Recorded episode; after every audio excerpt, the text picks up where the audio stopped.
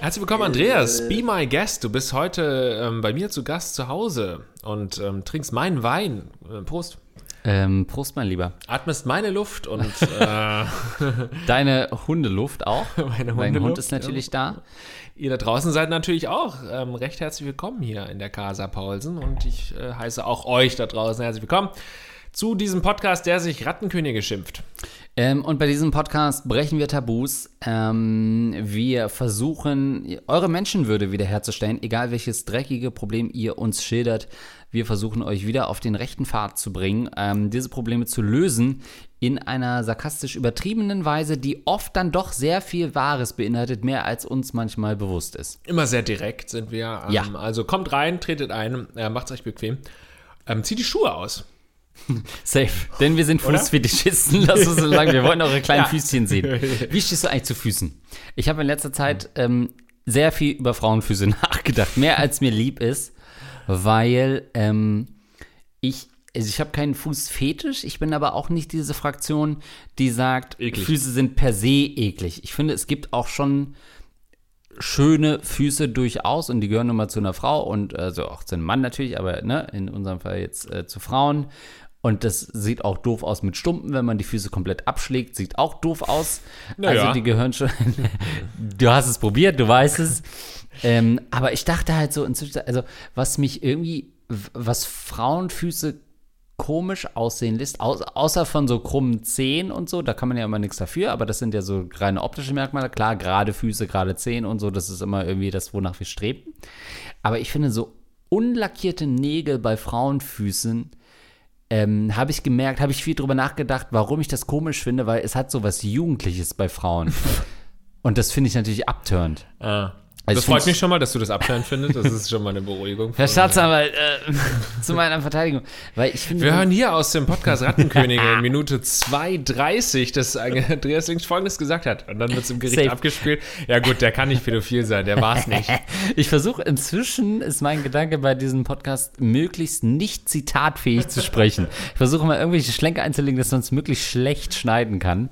Aber ich finde, Ja. wenn so Frauennägel unlackiert sind, dann hat das so was Kindliches und das finde ich Ja. immer äh, ähm, komisch bei Frauen. Mhm. Und auch das natürlich wieder eine komplett subjektiv gefärbte Meinung. Gefärbt, Aber ja. wie, ja, wie stehst du grundsätzlich zu so Füßen von Frauen?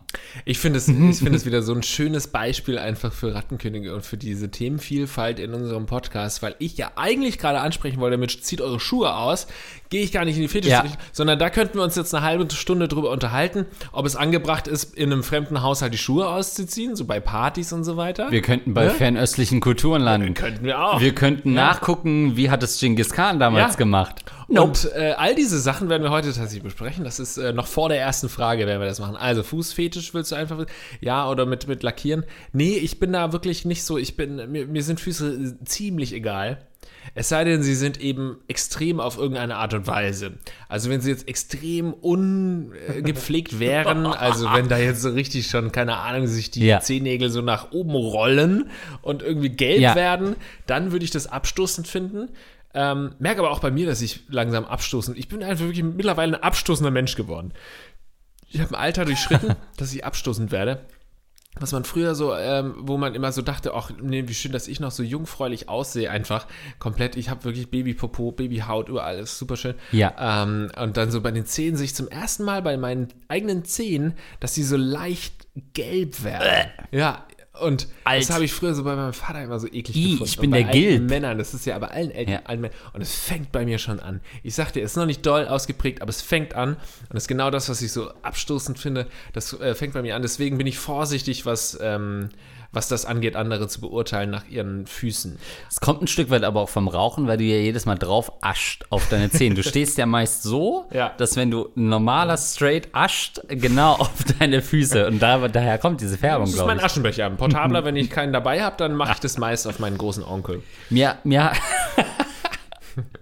Also du meinst in dem Fall wirklich deinen Verwandten, der sehr groß gewachsen ist. Ähm, ich, Aber ich wollte ganz kurz Ach ergänzen, sorry. weil du hast eigentlich einen, einen Spaß gemacht mit einem Stumpen und so weiter, ne? Und ich will das auch gar nicht einordnen jetzt hier wieder von wegen, ja, es gibt auch Leute, die haben Stumpen und so. Aber ich glaube, dass Und dann- die hören uns auch. die hören uns wie auch, wir wissen. viele, viele Leute mit Stumpen hören uns. Ähm, Wir haben euch live gesehen. Wir fanden es toll. Wir hatten irgendwie 150 Gäste, davon hatten nur 20 Füße. ich weiß noch gar nicht so genau, was ich da aussagen will, aber ich glaube, dass so ein Stumpen, wenn er schön gepflegt ist oder keine Ahnung, gut ins Licht präsentiert, es geht immer nur um das, es geht um Marketing Ja. letztendlich. Es geht um Marketing und wenn du so einen Stumpen schön aussehen lässt mit ein bisschen Gleitgel oder so, dann kann es sicherlich auch ästhetisch und schön aussehen. Und genau das, glaube ich, ist bei Füßen auch das, der Fall. Ich bin, habe keinen Fuß, Fußfetisch, überhaupt nicht. Aber wenn man sich mal so Fußfetisch irgendwie Pornos oder Seiten anschaut oder sowas, ähm, dann sind ja die Füße schon in ein ganz tolles Licht gerückt und das halt auch da so mit Öl oder keine Ahnung, Ja. schönen Farben und so. Und dann kann ich schon verstehen, okay, das sieht schon ästhetisch aus. Das sieht schon nach einem Fuß aus, den ich eigentlich, der mich eigentlich gar nicht interessiert, den ich total unsexy finde, aber in dem Licht sieht das schon okay aus. Mir hat mal äh, eine Dame, mit der ich was hatte, vor vielen, vielen Jahren gesagt, dass ich schöne Füße hatte, habe. Und das ist natürlich was, womit man. Du als- hattest schöne Füße. Hatte ich damals, hat sie da. Und da konnte mich natürlich überhaupt nicht mit umgehen, weil ja, es ist nominell ein Kompliment, aber was bedeutet das denn für einen? Ähm, das hatte so ein bisschen dieses, ich werde mir meine eigenen Füße bewusst. Äh, ich, Mhm. Hast du zum ersten Mal wahrscheinlich ich- hingeguckt erstmal. ja, ich habe Füße, also bin ich quasi frei äh, nach, äh, nach ähm, Descartes. Descartes, okay, ähm, glaube ich. Ähm, also, Ich denke, äh, also bin ich, wolltest ja, du sagen. ich denke, ja. also bin ich äh, ist, äh, äh, Sapere ja, oder ja. ist Descartes, glaube ich. Naja, egal. Louis Ähm, XIV, und dann, l'état c'est moi. Et l'état c'est moi ich Alea, Jagda S, die Würfel sind gefallen, äh, Winnie Widi Vici. Ähm, und, ähm, und dann hat mein, meine ehemalige Partnerin hat gesagt, ich hätte Hobbitfüße. Und ähm, das wiederum war für mich schwierig, aber ich Herr der Ringe nie gesehen habe. Oder der Hobbit. kenne ich die ehemalige Partnerin, Äh, ja, weil ich mir irgendwie vorstellen kann, wer das gesagt haben könnte. wir waren Tapas essen. ja, äh, echt? Ach, Ja. die hat es gesagt. Ja, Ach, das ist ja. ja krass. Okay. Ja. Nee, ich habe eine andere äh, verdächtigt. Nee. Und, ähm, und dann dachte ich so, okay, erstmal ziemlich nerdy Kommentar. und dann denke ich halt an diese Gollum-Füße und die finde ich halt schon schwierig. So schön Nee, aber Gollum ist ja kein Hobbit. Ist er nicht, ne? Wer ist denn dann? Frodo? Hat der so Frodo, ja. eklatant Frodo komische Füße? Ich weiß nicht, wie ein Frodo-Fuß. Ich wollte dir einfach nur sagen, dass du aussiehst wie so ein kleiner, so, so ein wulstiger Typ. Also ja, das deswegen weiß ich. Deswegen, wenn ihr mich das nächste Mal seht, ähm, ordnet das mal ein, weil momentan steht es 1 zu 1 quasi. ähm, und ihr müsst einmal sagen, ich rasiere mir jetzt immer die Füße, weil ich denke, ich will bloß nicht als Hobbit äh, angesprochen werden. Auf der das ist vielleicht mal eine Frage, die ich stellen kann. Rasiert man sich die Füße als Mann? Ja, das wollte ich, dass du das fragst. Und meine Antwort ist, äh, jetzt sagten der erst, ich sage ja. Nein, macht man. Also, ganz ehrlich, jeder kann doch mal, was er will, wenn sich wenn So, aber ich sag mal, wenn du so, äh, rasiert man sich so als Gesetz? Nee, du musst ja als Gesetz musst du dir natürlich nicht die äh, Füße rasieren und ich mach's auch nicht. Ich bin ein sehr haariger Typ. Außerhalb von Penis und Brust und Kopf bin ich ein sehr haariger Typ. Ich habe wirklich wahnsinnig viele, du siehst es wieder, am, am Unterarm wahnsinnige Armbehaarung, Ja. wirklich extreme Hobbit, nee, nicht Hobbit, aber Ja, so, da sind natürlich aber viele Haare von deinem Hund vom Streicheln, die einfach verwachsen sind. Das also man weiß nicht mehr, was deine ist eigenen so Haare sind. Hexenhaare, die sich so reinwachsen. Ja. Also, also Chewbacca-ähnliche Haare habe ich an Armen und auch an Beinen und an den Füßen durchaus auch. Ich habe an den Zehen auch wirklich so, Füße, so, so Haare, die auch sich so nach oben schlängeln und relativ lang, auch so ein paar Mal um Mhm. die Zehen auch. Ich stolper auch häufiger über meine eigenen ähm, Fußnagelhaare. Ähm, aber die habe ich früher vielleicht mal so in der Pubertät, habe ich die mir abrasiert, weil ich dachte, das ist ungut. Aber mittlerweile ist es mir doch auch so egal. Rasierst du dir die Brust? Nee, ich habe auch, ähm, naja, also ich habe ich hab ja keine Brusthaare. Da sind halt drei Haare, warum sollte ich die mir abrasieren? Fucking geni- Was? Das ist unrasiert gerade? Unrasiert, komplett unrasiert gerade. Du siehst die drei Haare, die da wachsen? Ja. So, die wachsen da. Aber ich habe so rund, rings, kreisrund um meine Brustwarzen, auch wirklich extrem unsexy. Kreisrund um die Brustwarzen habe ich Haare.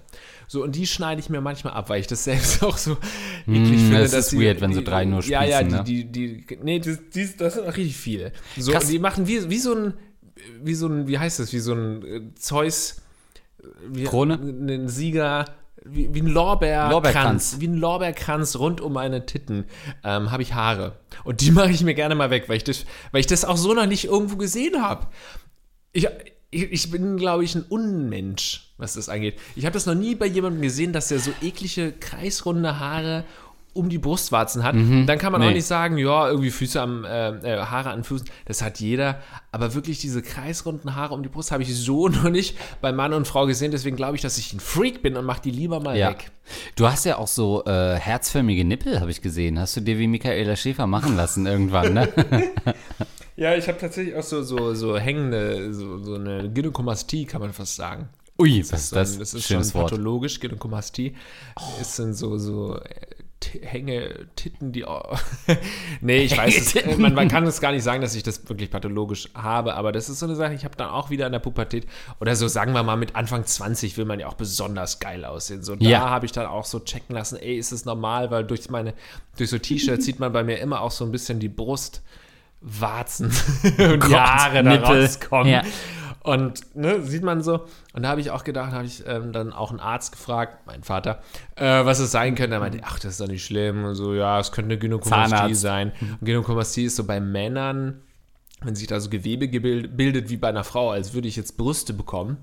Äh, dass sich da so. Ja. Das kann entweder so fettbedingt sein, wenn man halt Übergewicht hat, oder auch irgendwie so andere Gewebe, die sich da bilden, oder Krebs, keine Ahnung. Ähm, jedenfalls ähm, habe ich das. Also nicht Krebs, aber ich habe Oh Gott. ich habe da irgendwie sowas. Aber wenn hättest, würdest du es genau so erzählen im Podcast, dass du Krebs Es hast. sieht, un es sieht, es sieht unästhetisch aus bei mir. Und der Titel wäre, würde das nicht mal reflektieren, dass du sagst, du hast Krebs. Ich würde es nicht im Titel erwähnen. Nur so Schuhe an oder aus wäre der Titel.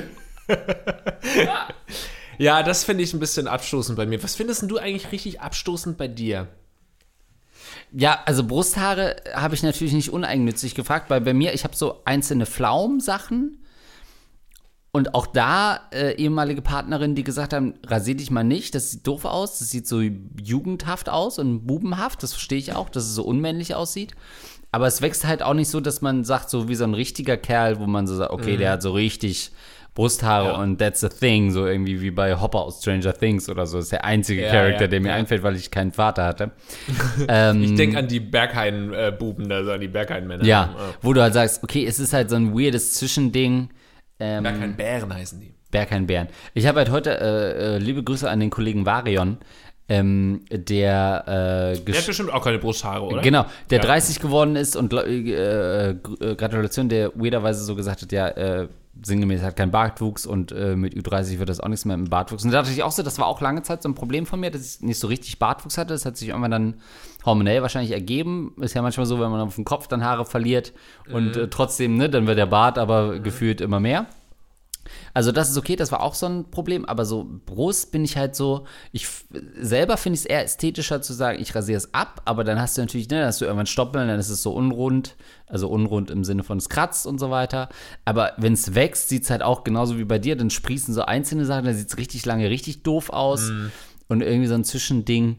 Ähm, Toupet vielleicht? So Toupet. Brusthaar-Toupet, wäre das eine Option? Oh Gott, gibt's sowas? Ja, bestimmt gibt's sowas, ne? Ja.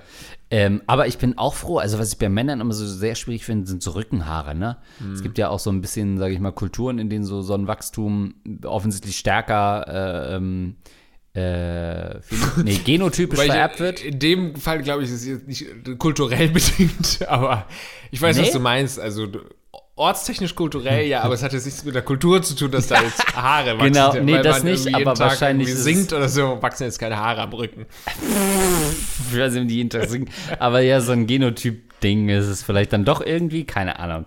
Ähm, das finde ich halt schlimm bei Männern, wenn der Rücken so behaart, das ist, äh, finde ich, ist auch null ästhetisch. Wenn ich das hätte und irgendwann wird das ja kommen, ich merke das, ich habe so ein Haar auf der Schulter, das sprießt immer, das rasiere ich immer ab. Aber wenn das wäre, das würde ich mir wegmachen lassen. Ja, da finde ich, gibt es aber wieder einen Unterschied, wenn du jetzt wirklich sprichst von äh, anderen Ethnicities. Irgendwie so, das kann ja schon cool aussehen, wenn dann irgendwie so ein Türke komplett behaart vorne und hinten und so. Nee. Das kann ja schon irgendwie so sehr bärig aussehen. Ja. Ne?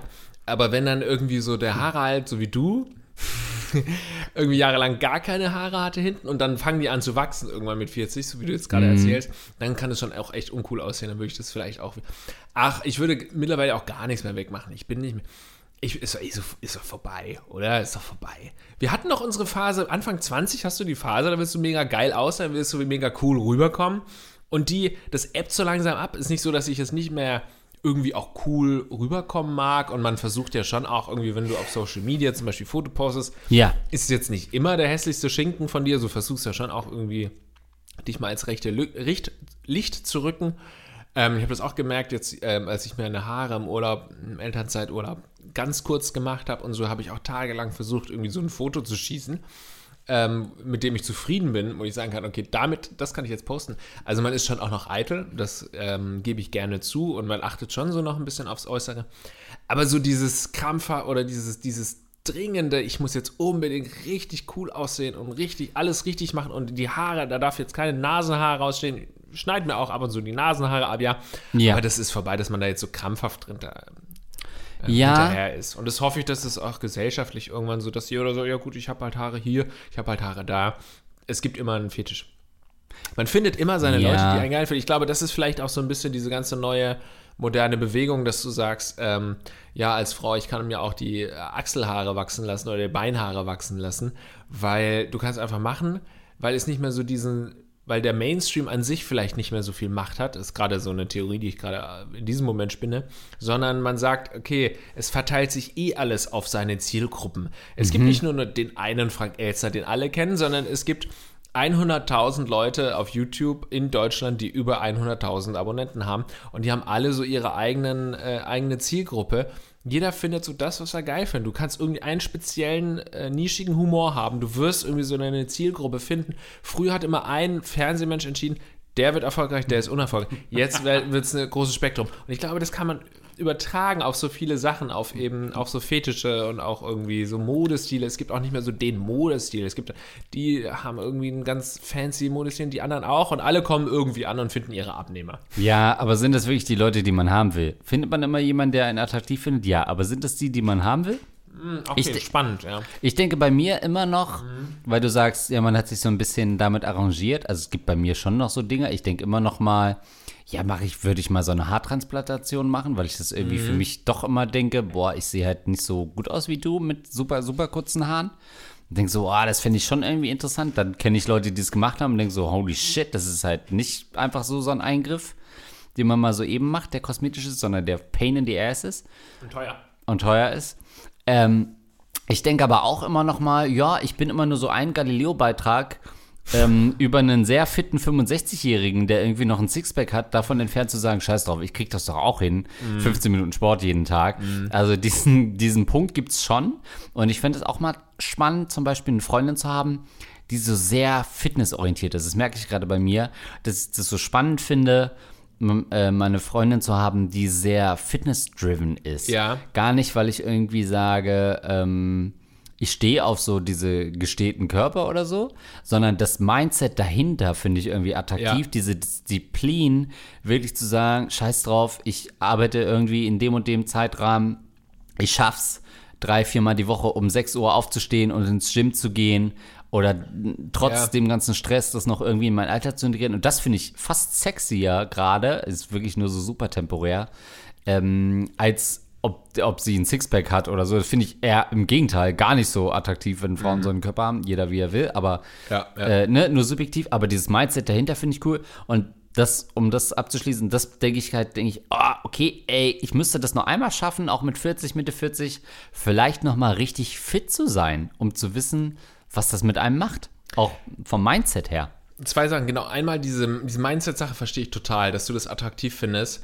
Ähm, das ist ja so bei unserem guten ähm, Freund und Kollegen Gino Singh, ne? Ja. der ähm, Sportwissenschaftler und auch ähm, Sportinfluencer, würde ich jetzt mal sagen.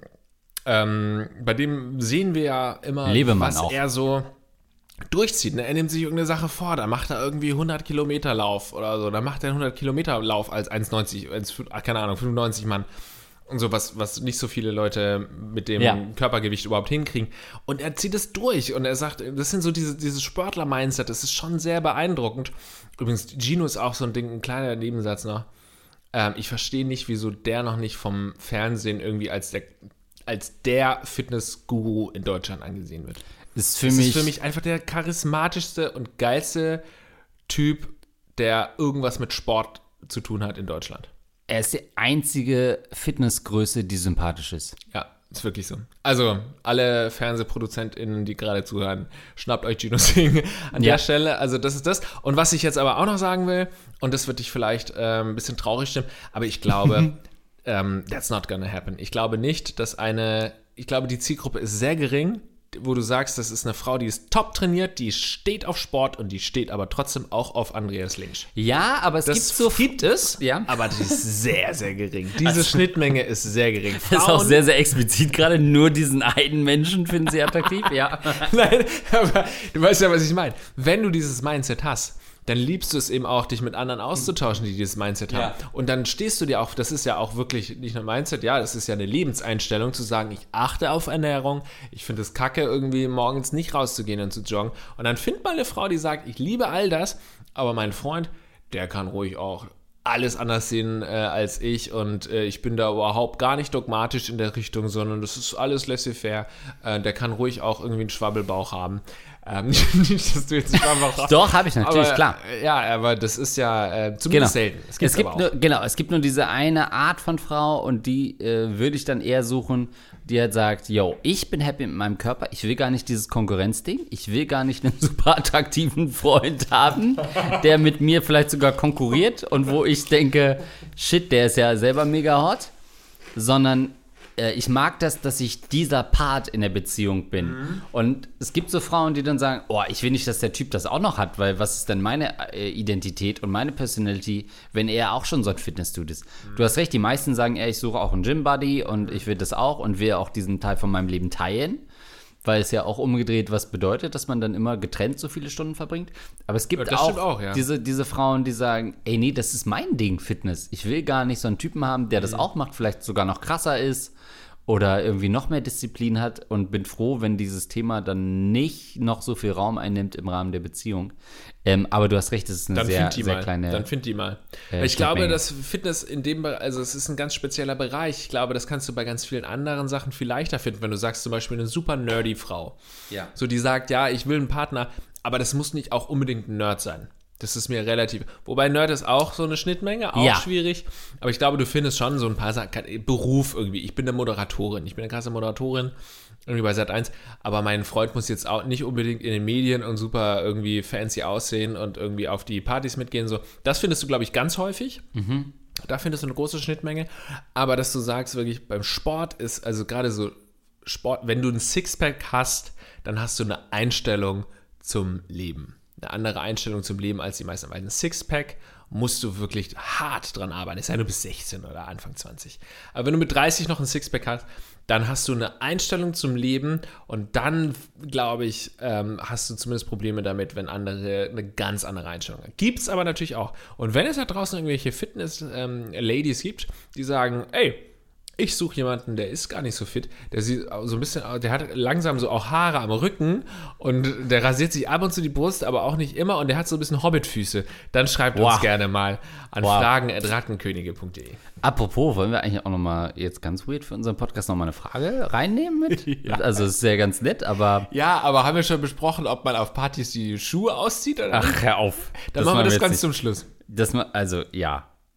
Ähm, denn ich habe folgende Frage für uns, die besser getimt nicht sein könnte. Hochzeits-DJs aus der Hölle. Lieber Lars, lieber Andreas, ich bin männlich, 36 Jahre alt und höre der ersten Stunde, was krass ist, 2016. Und ich entschuldige mich jetzt schon für die Sachen, die, wir, die ich 2017 gesagt habe. Mich umtreibt ein Erlebnis, Ereignis, welches mich nicht loslässt und ich es gerne mit euch teilen möchte. Da ich sehr auch die woke Meinung von Lars und die ultrakonservative von Andreas gespannt bin. Vor einigen Wochen hat meine Schwester geheiratet. Eine freie Trauung, alles andere war sehr klassisch. Runde Tafeln mit weißen Tischdecken, Schleiertanz, Hochzeitstanz, Brautstrauß werfen, soweit so gut. Was mich ultra genervt hat, war der DJ. Die Musik, die gespielt wurde, war sehr schlagerlastig. Überhaupt nicht meins, und darum so, aber darum soll es nicht gehen. Es geht um die Sorge und Interpreten, die gespielt werden. Um die Songs und Interpreten, die gespielt werden. Sorry. Ein kleiner Überblick. Zwei Songs von Michael Wendler, bekanntlich Schwurbler. Zwei Songs von Nena, ähnliche Richtung. Der Song Warum hast du nicht Nein gesagt von Roland Kaiser und Maite Kelly. Finde ich schwierig in Zeiten von MeToo. Der Song Asamoah von Icke Hüftgold, ein hochgradig rassistischer Song und das Highlight war, als der DJ nach Schrei nach Liebe von den Ärzten ernsthaft böse Onkels gespielt hat. Die ganze Situation überforderte mich. Hat ein DJ nicht auch eine gewisse Verantwortung? Er kann ja Schlager spielen, aber das geht doch auch ohne Schwurbler und Verfassungsfeinde. Und außer mir und einigen anderen schien es überhaupt niemand zu interessieren, was da genau gespielt wurde. Hauptsache saufen und feiern. Ich hatte selten so ein Fish out of water Gefühl. Kennt ihr ähnliches? Eure Meinung würde mich doch sehr interessieren. Schöne Frage, weil die auch wieder Oder? ganz viele einzelne Themen eigentlich Ja. auf, aufmacht. Wo soll man da wohl anfangen? Also erstmal möchte ich mutmaßen, dass dieser DJ das nicht zufällig so gespielt hat. Das ist ein Schwurbler. Meinst du? Ja, ich bin mir da sicher. Da bin ich mir ganz sicher. Der hat gezielt diese Songs ausgewählt. Eine Hochzeit geht jetzt nicht zwei Tage. Eine Hochzeit geht ein paar Stunden. Der hat sich vorher überlegt, welche Songs werden da gespielt. Klar, wenn es jetzt so ein, äh, ein DJ ist, der sich immer alles, äh, bei dem man sich was wünschen kann, so, dann kann es natürlich sein, dass die Hochzeitsgesellschaft schwurblermäßig unterwegs ist. Aber das ist, wenn du dir dann äh, in der, den wenigen Songs, die du letztendlich hast, in Anführungszeichen, aussuchst, du nimmst Xavier, du nimmst hier was Schlimmes, äh, irgendwie Nena, du nimmst da irgendwie was, was auch heutzutage irgendwie nicht mehr dann ist es deine Meinung, dann willst du das konservativ ausdrücken und ich finde, das zeigt sich am meisten dadurch, dass er erst Schrei nach Liebe spielt und dann Onkels, das machst du doch nicht aus Zufall. Du weißt, was Schrei nach Liebe bedeutet, als DJ, der sich mit Musik auseinandersetzt. Und du weißt dann auch, was das für einen Eindruck macht, wenn du danach die Onkels spielst. Jetzt nichts gegen die Onkels. Es gibt viele Onkel-Fans da draußen, die jetzt, weiß nicht, ob es doch so viele Onkels-Fans, aber bei mir, damals war es ein Riesending im Dorf. Onkels, Ja. riesen äh, Fangemeinde auf jeden Fall und riesen Streit, wenn man was dagegen hatte und so weiter. Und die meisten, die ich kennengelernt habe, haben immer nur gesagt, nee, die sind nicht rechts und so, die haben sich dagegen. Ja, das kann alles sein. Aber natürlich hat es einen gewissen ähm, Geschmäckle. Ja, ein gewisses Geschmäckle, einen gewissen Ton. Wenn du, wenn du es anspielst, dann weißt du schon, warum du es anspielst. Und erst recht, wenn du es nach Schrei nach Lieber äh, ausspielst. Aber das ist ein Schwurbler-DJ. DJ Schwurbli. Also, okay, ähm, nochmal zum Überblick. Zwei Songs von Michael Wendler, zwei Songs von Nena. Äh, der Song Warum hast du nicht Nein gesagt von Roland Kaiser und Maite Kelly. Der Song Asamoah von Hüftgold kenne ich nicht, muss ich ehrlich sagen. Warum hast du nicht Nein gesagt, kenne ich auch nicht, aber würde jetzt einfach mal anhand der Besetzung Roland Kaiser und Maite Kelly denken, dass es um so ein beliebtes Schlagermotiv geht, nämlich ähm, so ein bisschen minderjährige Also 17 Sex Jahre ohne Haar, Content. Ne? 16 Genau. Jahre, 17. Ich sag das natürlich, wir beide waren ja äh, vor kurzem auf einer Hochzeit zusammen, ohne da jetzt äh, nähere Details ähm, äh, nochmal zu, äh, zu geben. Aber da lief auch der Song 17 Jahre blondes Haar. Und man hat so ein bisschen gemerkt, Stimmt. dass äh, hauptsächlich die Leute, die jetzt tanzen, sind hauptsächlich entweder jenseits der 60, Achso, mhm. äh, nee, nee, nee, jenseits der 60 oder unter 10 und tanzen auch miteinander Ja. ähm, und, und äh, befeuern diesen Stereotyp, während alle anderen, die so um die 30 waren, wie vielleicht so unsere Generation ist, eher so dachten, hm, wait a minute, ähm, den Song haben wir irgendwie auf dem Schirm als, na, findet man den uneingeschränkt ja. gut? Eher Und nein. Dann hat man die Tanzfläche verlassen. Genau. Weiß ich noch, wir haben die Tanzfläche verlassen. Genau, weil es auch, ja wirklich, also so ein eindeutiger Song ist vom Text her, wo man sagt, wait a minute, das ist halt minderjährig, einfach de facto. Ähm, Michael Jackson, Und weil es einfach ein Scheißsong ist. also, wa- warum soll man, ja, bei einer Hochzeit so einen Schlagerscheiß, ja, gut. ja.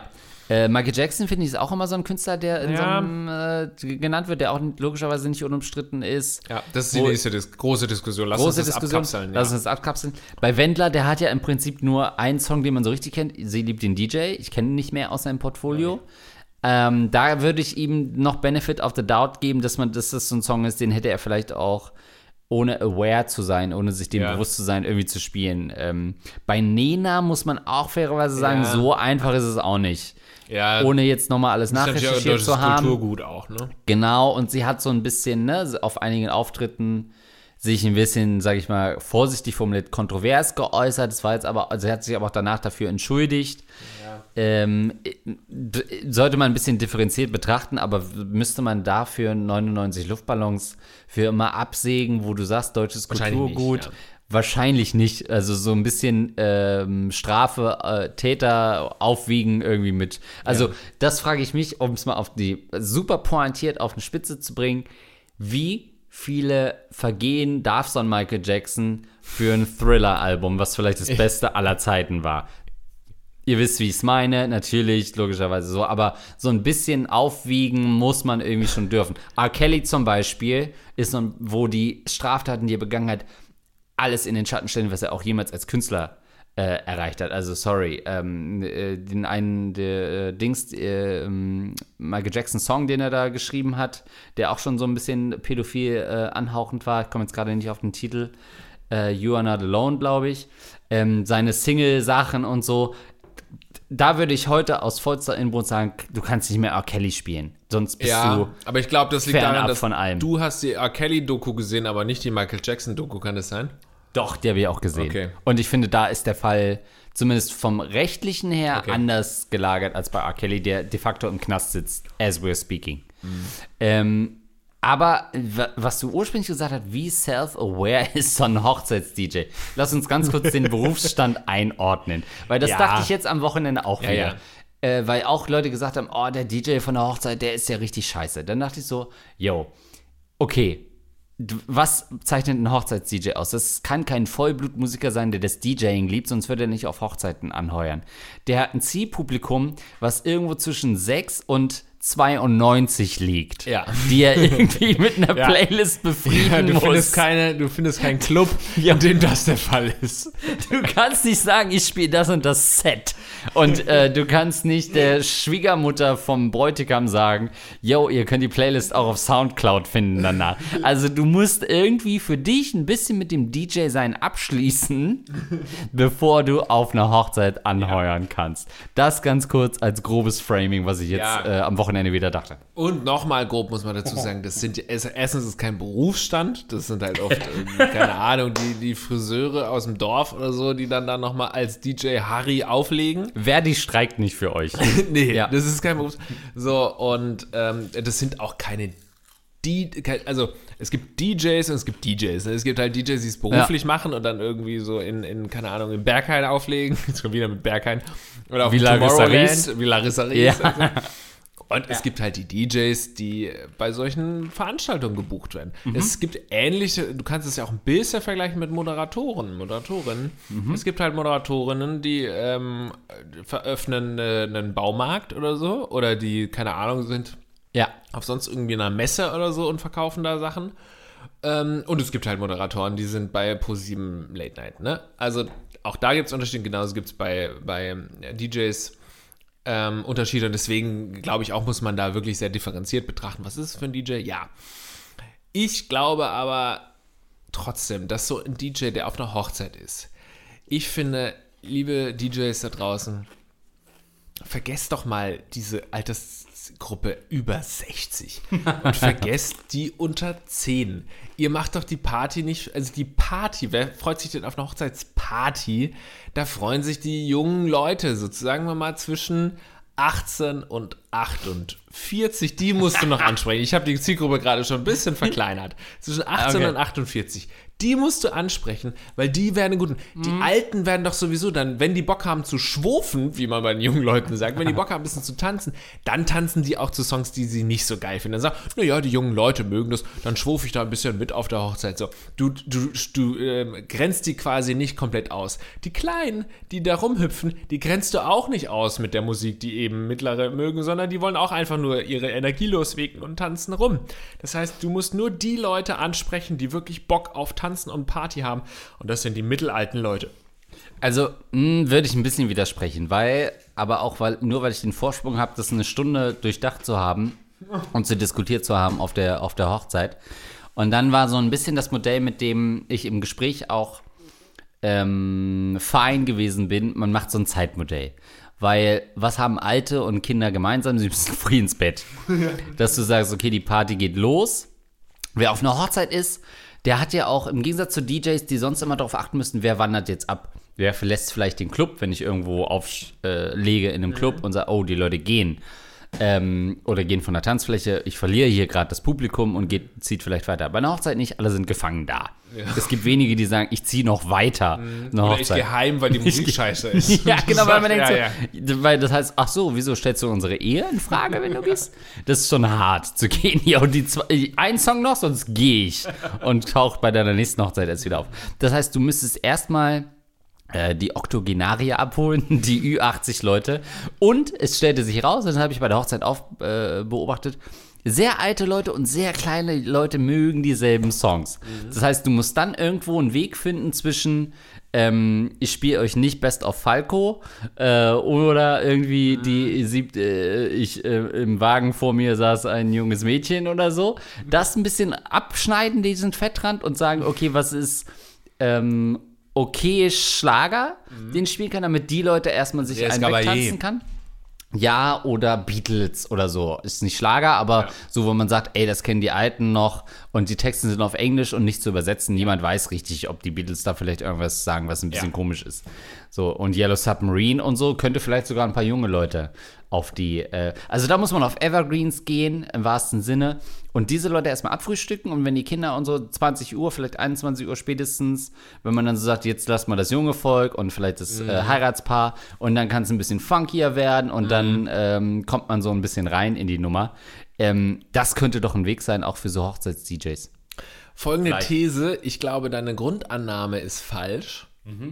Weiß ich gar nicht, überlege ich mir gerade. Du sagst, das Alte und Junge, die mögen das Gleiche und das siehst du dann ja auch, weil die dann da so abdancen bei so Schlagerzeugs und so. Ich glaube, das fällt einem nur auf, weil kein anderer auf der Tanzfläche ist. Ich glaube, dass die jungen Leute und die alten Leute tanzen immer, weil die tanzen auch immer zur gleichen Zeit, nämlich als allererste sind die alle auf der Tanzfläche und gehen dann um 8 ins Bett. Und egal was da läuft, die tanzen. Der Grund, warum man denkt, oh, die mögen das aber richtig, oh, die scheinen es ja zu mögen, ist halt, weil sie die einzigen sind. Wenn die ganze Tanzfläche voll wäre mit guter Musik, ähm, dann wäre das ganz anders. Antithese, wäre, beziehungsweise was dagegen spricht, ist natürlich, letztendlich sind so jung, junge Leute auch immer sehr bedacht darauf, irgendwie cool auszusehen. Und dann trauen die sich eben nicht auf die Tanzfläche zu gehen, erst nach dem fünften Sekt. Ja. Und deswegen ist es der Fall, warum die erst später auf die Tanzfläche Ja. gehen. Nicht, weil die Musik am Anfang scheiße ist, sondern weil eben sie irgendwie ähm, sich ein bisschen Mut angesoffen haben und dann draufgehen. Wohingegen junge Leute, also ganz junge Leute, sag ich mal, Kinder, denen ist es scheißegal, wie sie auf der Tanzfläche tanzen und wie sie wirken. Und den ganz alten Leuten ist es auch scheißegal. Wäre wieder jetzt so eine These. Also ein bisschen würde ich eine Lanze brechen wollen, auch für Hochzeits-DJs, habe ich mir so am Wochenende überlegt, weil es ist ein undankbarer Job. Du kannst es keinem recht machen. Es geht nirgendwo ein, ein DJ von einer Hochzeit und alle applaudieren und sagen, richtig geiler Job, weil er kann eigentlich nicht gewinnen. Auch allein, was vielleicht sich das Brautpaar vorstellt an Musik, passt doch vielleicht gar nicht zu den Gästen, die sie eingeladen haben. Dann hast du vielleicht so Couples da, Singles da, die irgendwie alle, was willst du für eine Stimmung schaffen auch auf dem Dancefloor? Was soll da passieren?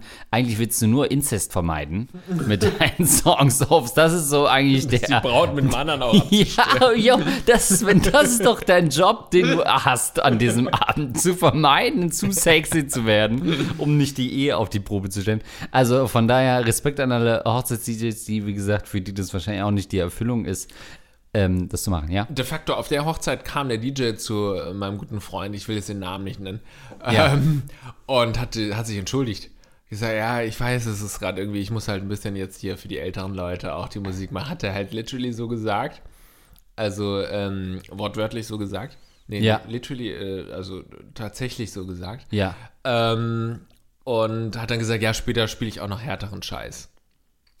So, und dann kam halt später irgendwie, keine Ahnung, Papa Roach oder, oder Last irgendwie so. Resort. ja, ja, es ist echt nicht leicht als Hochzeits-DJ. Also bei, bei ähm, uns war es so, wir wollten auch eine große Hochzeitsparty machen, die dann für Corona abgesagt wurde damals. Und da hatte, hatten wir sogar schon Hochzeits-DJ und der hat uns gesagt, schickt uns mal eine Playlist, was ihr so cool findet, äh, damit er sich daran orientieren kann. Das finde ich eine richtige Herangehensweise. Aber ich weiß Ja. gar nicht, ob das, was ich und vielleicht meine Frau cool finden, das Beste für so eine Hochzeit ist.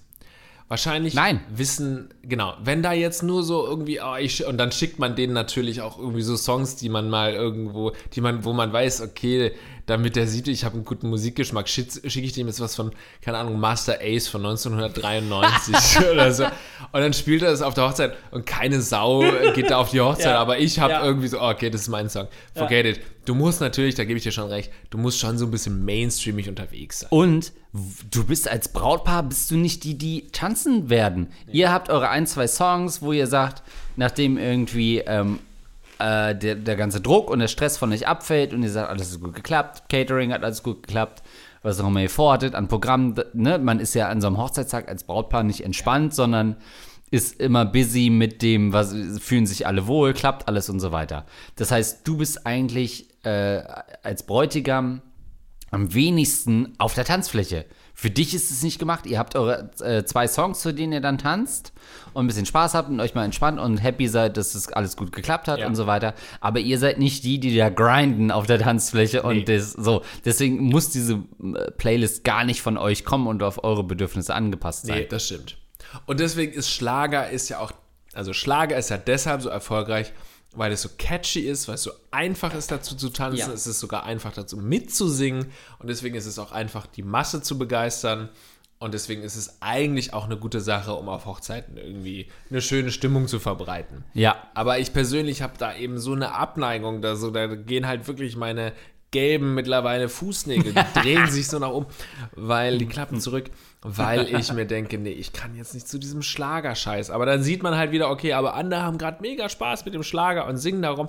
Dann denkst du, ja, wahrscheinlich ist es dann doch das richtige Schlager zu spielen. Ja, und um diese Frage noch ein bisschen mit aufzugreifen, wie woke muss so ein DJ sein, um das mal ganz plakativ zu sagen.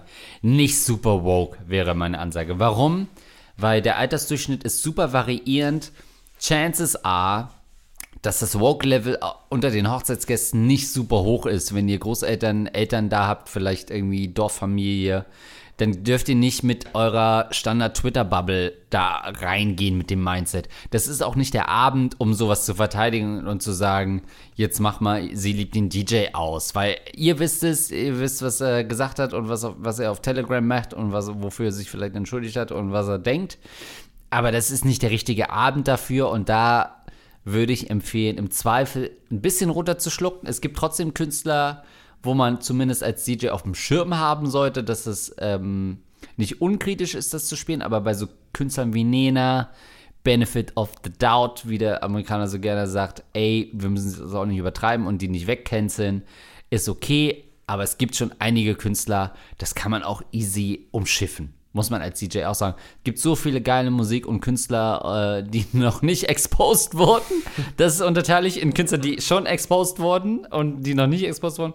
Da gibt es genug Varianz, dass man jetzt nicht unbedingt die harte Schiene fahren muss und äh, irgendwie die krassen Songs bringen muss von Künstlern, wo man sagt, die sind umstritten. Ich würde aber auch sagen, aus meiner persönlichen Präferenz, ich kann mir auch so ein Beat It noch mal geben, ohne dass ich sofort sagen muss, stopp die Druckerpressen. Das geht gar nicht, weil ich es auch in einem historischen Kontext sehen kann von vielleicht einem der besten Alben, was immer produziert wurde. Das rechtfertigt nicht, was er danach gemacht hat. Ähm, aber irgendwo muss man da auch so einen Grad für sich finden. Ja. Und man kann nicht auf so einer Hochzeit erwarten, dass das eigene Mindset oder die eigene Ansicht ähm, ne, kategorischer Imperativ umgedreht zu dem wird, was alle auf dieser Hochzeit denken. Dafür sind es zu unterschiedliche Generationen da.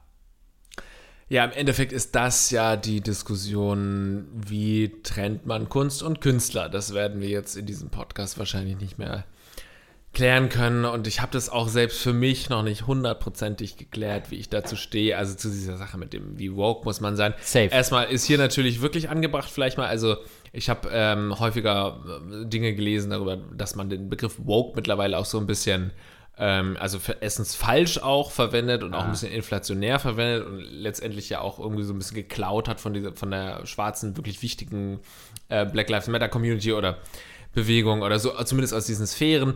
Und äh, jetzt sieht man, wie albern das jetzt mittlerweile bei weißen Hochzeiten zu einem weißen DJ darüber wird diskutiert, ob man da woke sein muss oder nicht. Also erstmal zu dem Be Begriff woke verstehe ich durchaus, dass es gerade so, dass es so ein bisschen schwammig ist.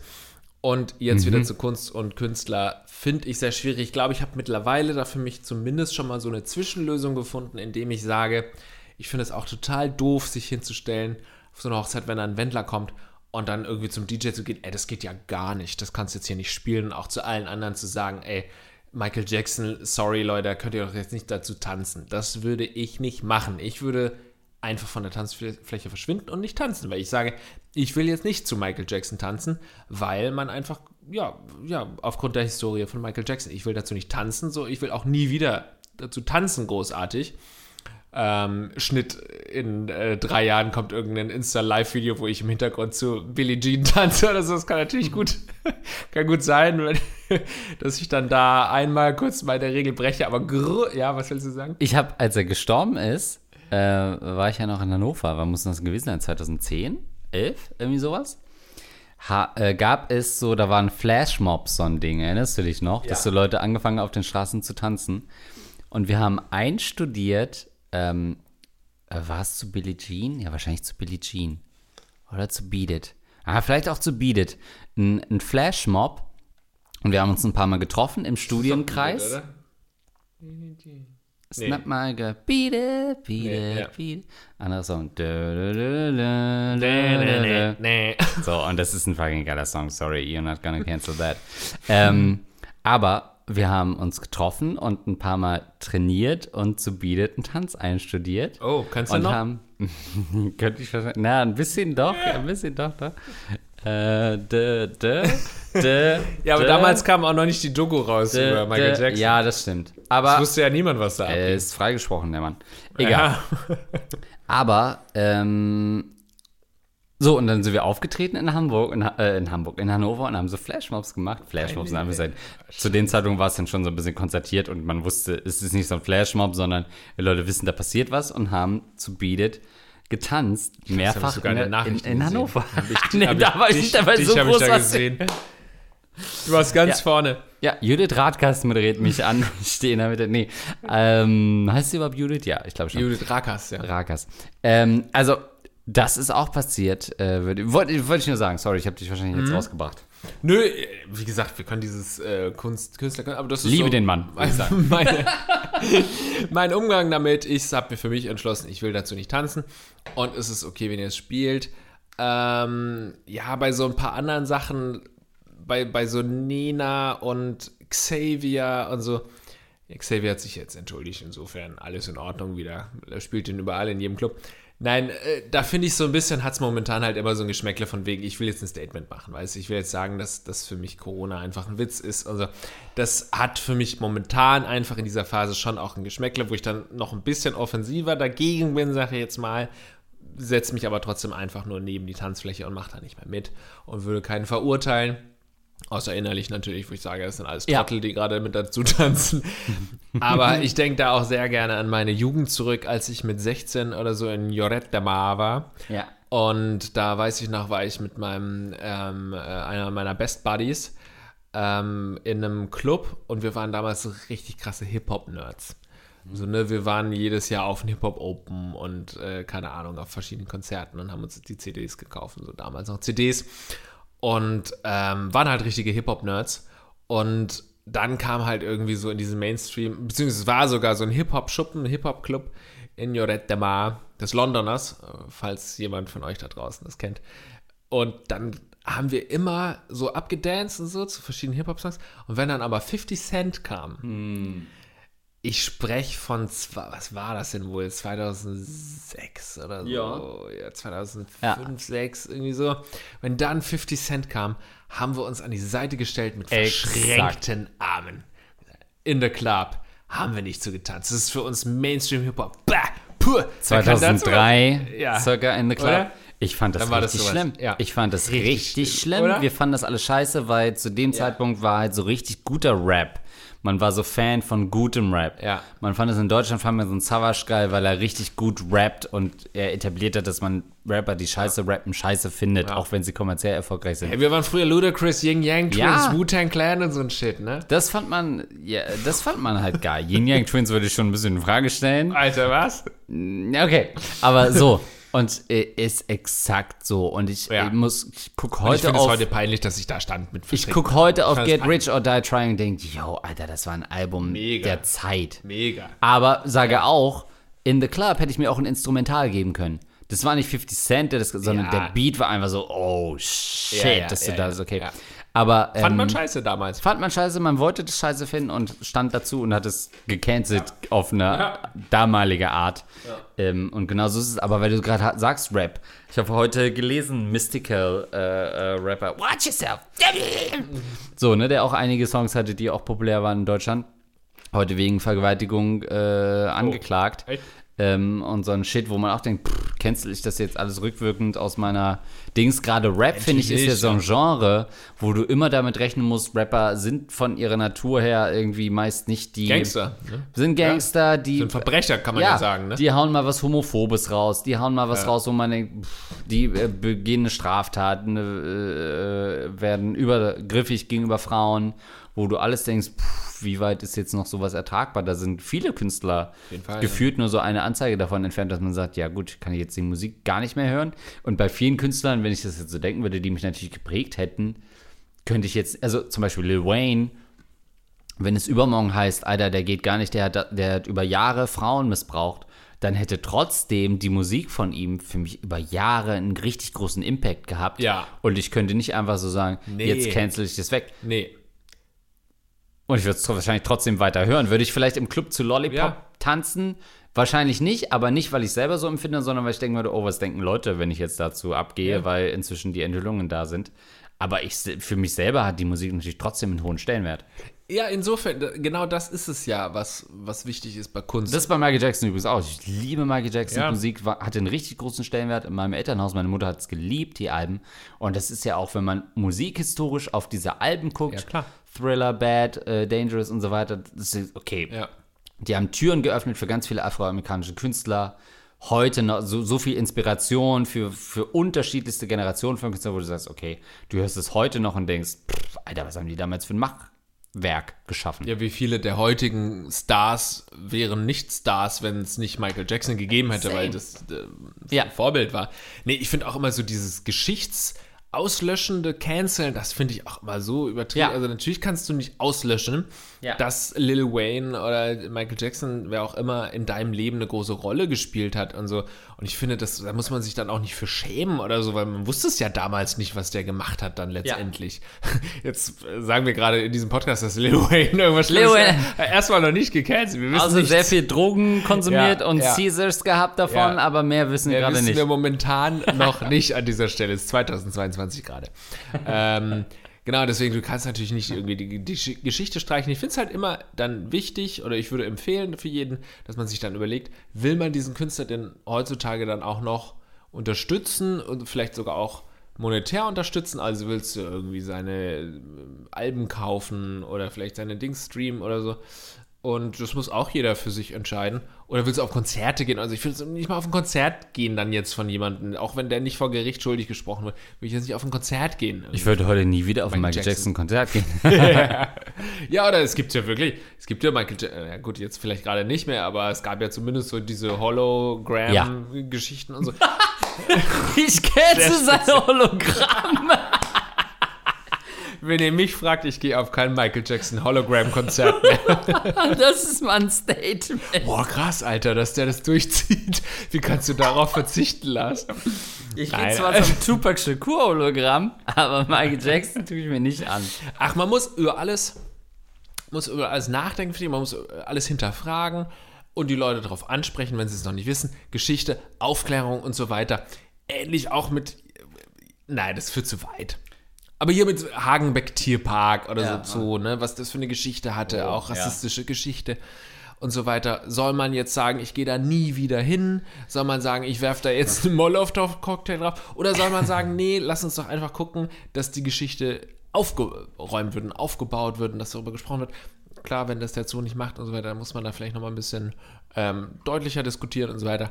Aber ich bin da ja auch nicht so, ich bin auch nicht so, auch wenn ich hier im, im Podcast immer die krasse Woke-Structure einnehme und so, dieses ganze Canceln und so ist für mich in den allermeisten, es wird übrigens auch natürlich auch nie jemand gecancelt, das ist ja auch Ja, ist auch so ein. Begriff. Das ist ein Begriff, das ja, stimmt. Ähm, aber ich bin auch nicht dafür, dass man alle sofort irgendwie verbannt und die Geschichte streicht und so weiter, wenn irgendwas war. Ähnlich wie Woke, auch so ein Begriff, der natürlich instrumentalisiert wird, auch von der Gegenseite, Genau. um das so ein bisschen, ne, wie Gutmensch und Gutbürger und so, ne?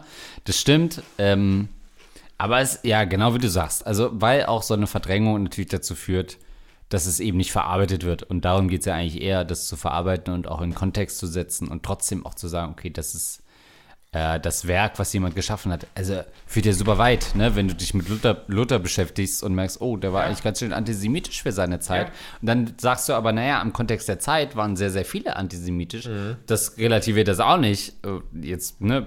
breche ich hier gefährlich meinst. aus. Weiß, was du meinst. Aber du musst immer auch ein bisschen gucken, ja, gut, trotzdem hat er die Reformation ausgelöst, was ein menschheitsgeschichtlich super wichtiger, elementarer Prozess war. Auch wenn ich bei einer äh, Taufe, bei der ich neulich war, dachte, oh, das ist schon die reformierte Ver- Version, da könnte man noch ein bisschen mehr abschlagen vom, vom äh, indoktrinierten Glauben. Aber ne, solche Sachen muss man halt immer irgendwie auch fähig sein einzuordnen und ohne so ein Schwarz-Weiß-Denken, ohne dass man irgendwie äh, äh, falsche Ansichten relativiert oder so. Das gehört halt auch zu Luther. Ohne dass ich jetzt sagen würde, ich bin Luther. Ja. Der große Lutheraner. Ey, ich komme aus. Sachsen-Anhalt. Wir werben mit äh, Land der Reformation oder so auf der, auf der ja. Hm. Autobahn. Ja, aber auch das muss man natürlich ein bisschen einordnen. Wer war Luther, so ein Typ? Und ich bin natürlich kein Luther-Biograf, der sagen würde, ja, aber natürlich hat er auch damals geltende Weltanschauungen mitgetragen, wo man heute sagen würde, pff, da- da sind wir Gott sei Dank äh, längst drüber hinweg. Also euer Bundesland wirbt auf der Bundesautobahn mit Land der Frühaufsteher. Nicht mehr. Das weiß ich. Inzwischen ist es Land der Reformation. Oh, echt? Ja, ja, Das ja. hat man nach 2018 hat man sich dazu entschieden, Land So. der Reformation das Ja, zu nennen? und das Alter, ist ja auch richtig. los? Das ist ja auch richtig. Aber, also Reformation, naja, man kann sich schon mal mit Reformation schmücken. Aber wir hatten das neulich bei der Überquerung zur Hochzeit eben nach Niedersachsen. Und da habe ich gesagt, ich weiß noch aus meiner Hannover-Zeit, das war irgendwas mit Pferdestärken, so ein Wortspiel. Und dann haben wir es nachgeguckt und ähm, es war früher, Sie kennen unsere Pferde, jetzt zeigen wir Ihnen unsere Stärken oder so. Also so super hölzern, wo man sagt, warum macht man nicht einfach knapper? Weil du liest das und denkst du, sie kennen unsere. Ja, bin vorbei. Danke. Ich bin auf der Autobahn mit 140 unterwegs. Das war's. Mehr habe ich nicht gesehen. Hat keiner angemerkt in den ganzen Meetings dazu, warum machst du nicht äh, viele Pferde, noch mehr Stärken oder so? Ein bisschen griffiger, so nicht. So. Aber irgendeine, das haben ja, wir wissen ja, wir kennen ja diese Entscheidungsprozesse, es haben irgendwie 40 Leute haben das abgelehnt und gesagt, ja, wir machen das so lang. Inzwischen ist der Slogan von Niedersachsen, Niedersachsen, klar. Das ist der aktuelle Slogan. Aber kam, kam das deshalb, weil in meiner ähm, anderen WhatsApp-Gruppe kam auch genau dieses Thema auf Okay. mit den verschiedenen. Ist ein Dauerbrenner. Themen. Und ich hatte das auch schon mal. Haben wir das nicht sogar schon mal in unserem Podcast? Irgendwo habe ich das schon mal behandelt mit den, Bestimmt, bestimmt. mit den verschiedenen Dings. Und es war auch, ähm, bei Sachsen war es auch mal, ich bin ein Sexist. Was? Echt? Also ein Sexist. Ja, What? Das war der Slogan von Sachsen? wohl schon, ja. Nein. Ähm, und äh, bei, äh, zum Beispiel von, äh, bei Sat 1, weil Sat 1 ja. Hm. Einfach ja. ja Jetzt zum Beispiel mein RTL ist zum Beispiel sehr gut. Auf irgendeine Art. Ja, findest du? Ja. Doch, am ist Anfang dachte ich so, RTL, ja. mm, aber so über die Jahre dachte ich so, okay, doch, das hat sowas. Hat, had so ring to it. Ähm, Jetzt haben wir zwei Stunden geredet, oder? Wie lange ist das schon? äh, 57 Minuten. Aber wir Krass. kommen jetzt langsam zum Ende, sagst du, ne? Ja. Ähm, gut, sehr, sehr viele Themen, die wir angeschnitten haben. Ein Thema fehlt noch, nämlich unsere Patreon-Unterstützer. Und da sagen wir an der Stelle natürlich großen Dank an einen neuen Patreon, wait a minute, der zuvorkommende Nachbar, der sich mit 25 Euro als Rattenkönig hier geoutet hat. Basti Winkler und wer das vorliest, ist 1 Basti LOL. Ebenso außerdem für unseren äh, äh, Fund für die Heldenratte Magawa spenden 10 Euro das rostige Prinz Albert Piercing, Dr. Dich, Dr. Schmidli, Lidu, Dr. Morgus Hubold, Edmund Denzel, an Dosenkohl kommt selten allein. Für Andreas höre ich auf zu rauchen, dann tu's doch. Hans Gorg, Kohleliter, Kohleliter, Luxen, Negativ, Nase, Ram, Sebastian, Renate, Rüter, Andi Scheuer, Team Deo, der Rattenfänger von Hameln und Eduard K. Nur um das klarzustellen, dieser Fund fließt eins zu eins in unsere Taschen. So funktioniert es auf Patreon. Vielen, vielen Dank für eure Unterstützung. Außerdem könnt ihr uns natürlich direkt über PayPal unterstützen. Zum Beispiel via support.rattenkönige.de. Ist das nicht mal was Neues? Vielen Dank. Ähm, Im Juni kam reingeflogen eine Hedwig-Eule von einmal Dennis. Vorsicht, muss gecancelt werden. Na, also Hedwig hat nun wirklich. Was hat Hedwig für einen Dreck unter den Flügeln? Die ist mir zu weiß. White Privilege. Okay, vielen, vielen Dank. Außerdem im Juli kam ran an Min. Tausend Dank an André im Juli. Und ähm, jo, das war's. Dann sagen wir euch nur nochmal herzlichen Dank an eure Unterstützung auf all euren Wegen. Und wir hören uns einfach bei der nächsten Folge Rattenkönige wieder. Schickt eure Fragen an ähm, ja, fragen at rattenkönige.de. Bis zum nächsten Mal. Lasst auch gerne eine positive Bewertung auf iTunes da, da freuen wir uns immer wahnsinnig drüber. Tschüss. Tschüss.